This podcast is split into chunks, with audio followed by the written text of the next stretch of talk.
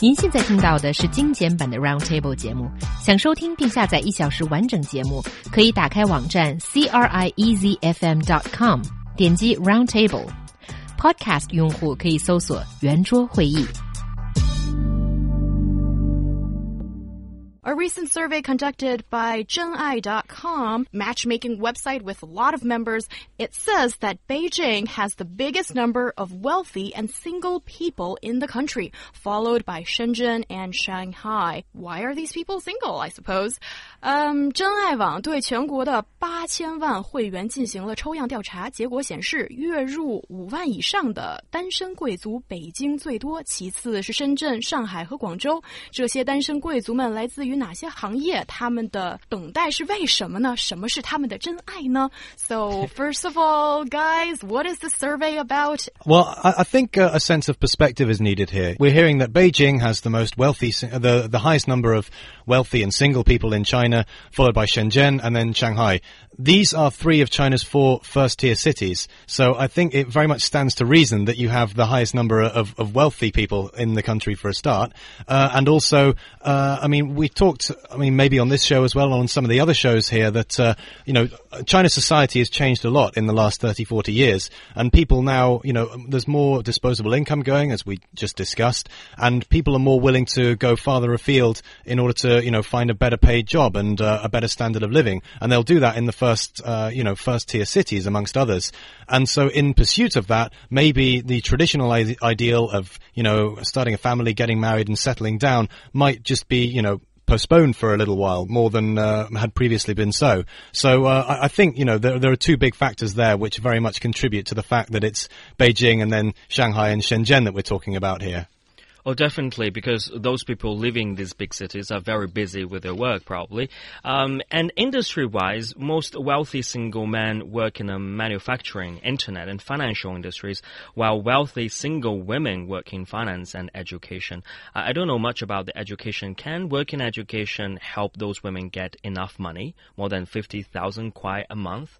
I really well, maybe you it. own your own business, or you know, I can't think of or what about those teachers with like loads and loads of tutoring jobs? And if mm. you're a really famous teacher, I don't know. I think, uh, I mean, it's probably true of any uh, developed or even developing country, but certainly in China, the one thing that uh, parents do seem to spend a lot of money on is their children's education. You know, uh, we've spoken before about uh, how sort of aspirational Chinese families are, what they they want their best for their children, how uh, Chinese schooling tends to be very rigorous and uh, it's all about, you know, Gaokao and exam results and, you know, results are king. And it seems that, uh, you know, if you're in China, if you're a Chinese family with disposable income, uh, and if you only have the one child, as a lot of them do, then you'll spend a lot of money you know, on, on, your child to try to uh, to try to help them, you know, achieve these uh, academic goals. So I think the education industry here can be very lucrative. Certainly from some of the adverts for English teaching jobs that I've seen here in Beijing. Oh, I think um, some of the teaching jobs might be very lucrative business, but um, I don't know. I know a lot of teachers who are very good TOEFL or GRE or SAT teachers. Hmm. They can make huge amount of money, but not as fifty more than fifty thousand kwai. That's another issue. Uh, but when we talk about the occupation in this survey, um, there is a demographic um, shift or tendency as well. The occupations vary from those earning more than fifty thousand yuan per month, according to age um, most post 60s, 六零后 singles working. So born after the 1960 and before 1970. Right. Um, they're working manufacturing and post 70s, 七零后 is in service, post uh, 80s in finance, and post 90s are mostly freelancers. Wow, probably they're entrepreneurs themselves, making huge amount of money every year. Um, How very interesting that we're talking about relationships, uh, dating, and all that kind of stuff, and then you actually figure out this is like uh, a different way to look at what is lucrative, what kind of businesses are actually making hmm. money these days. And these single and rich people, why are they staying single? Mm. Well, I think this uh, goes back to what I alluded to earlier about China being a changing society and people not being, uh, well, not being, I wouldn't say forced, but not feeling as obliged to maybe take a wife or a husband at, uh, you know, a comparatively early age as, uh, as would have been done maybe 20 or 30 years ago. Uh, you know, especially if, especially if you're, if you're a girl now, you know, there's a lot more, I'd say that women in China are a lot more empowered, uh, financially now than they were maybe 20 or 30 years ago. And because of that, they, they feel like they want to live their own lives rather than maybe just the limit of their ambition being, you know, having a husband and then raising children. But it seems they all have a common excuse. Um, you know, as for the reasons why they earn so much and they still uh, keep single, more than half of the people surveyed say they're waiting for true love. And which is my excuse as well. And mine. See, consider numbers. More than 50 people said so. And the other 22.9% say they're just too busy to do, um, to handle the stuff. So probably, as Michael has just mentioned, um, they don't show, want to shoulder that responsibility now to Mm. This this actually reminds me of a story that came out about a year and a half ago. I think I don't know if you guys remember this. Um, it featured in some of the English language press quite a bit, and it was this advert for the Chinese matchmaking site Baihe. Um, do you know the one I'm about to talk about? Yeah. So, uh, so it was about 30 seconds long, and, uh, and it's this, uh, it's this young, well, sort of young woman in her 20s, and, uh, she's looking sort of sad and forlorn, and she's, uh, she's thinking, the voiceover says, uh, I have to get married this year because my grandmother will always ask me, are you married yet? And there's this montage of her grandmother saying, you know, are you married yet? Are you married yet? And, and that's one of them when she's on her hospital bed, and, and then, and then the, the, the woman thinks, I, I can't just stay being so picky, I must get married this year. And then the last, the last scene is uh, her grandmother, presumably, you know, close to death. And then, you know, with an oxygen mask on her bed. And finally, her granddaughter comes in in a wedding dress saying, Granny, I got married.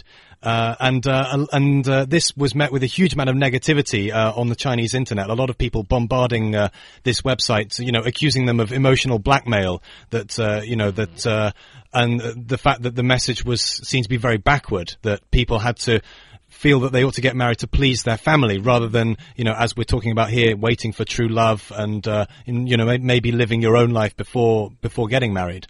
Yeah, and what a terrible advert. Mm. What? I couldn't believe my ears when you were just citing it. Mm. I was waiting for a big turn of events no, at no, the end and not. it was just that. Mm. No no wonder it's not popular. No wonder it's getting so many negative comments because it does not reflect the reality today. It does not mm. address the changing aspect of things, and that is bad advertisement. I can't even remember what question I wanted to ask you guys.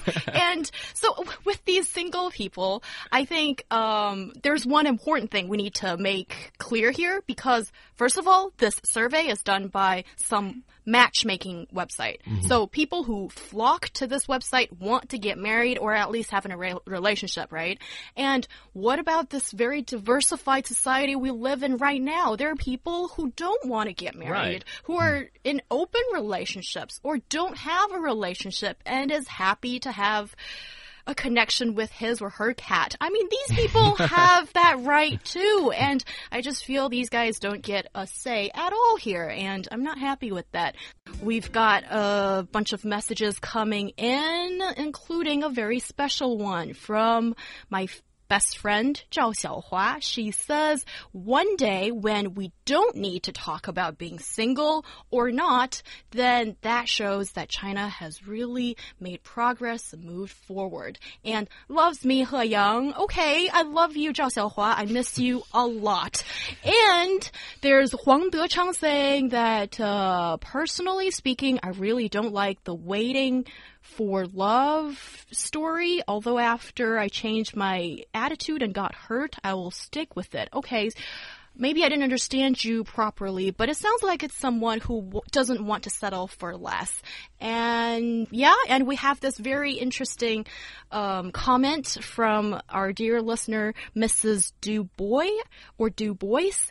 Uh, she's left this message uh, a couple of days ago, but I, I would love to read it out regarding this topic about being single and all the pressure you feel in today's society. So she says, I want to thank you, Roundtable, as we talked a little bit about uh, 剩女, this uh, leftover woman topic before, and today we're talking about single and fabulous, and it's really caught a lot of people's minds. And she thinks that we tend to identify those who are single in Chinese in Chinese society as young, free, single, and single and fabulous. And she thinks that it's actually alleviated a lot of pressure that she's getting from her parents and her family and uh, feeling a little bit less depressed. So, yes, we're always here for you and um, let us know how things go, Mrs. Dubois. And I know you have a special message for Mark. I've passed that on too.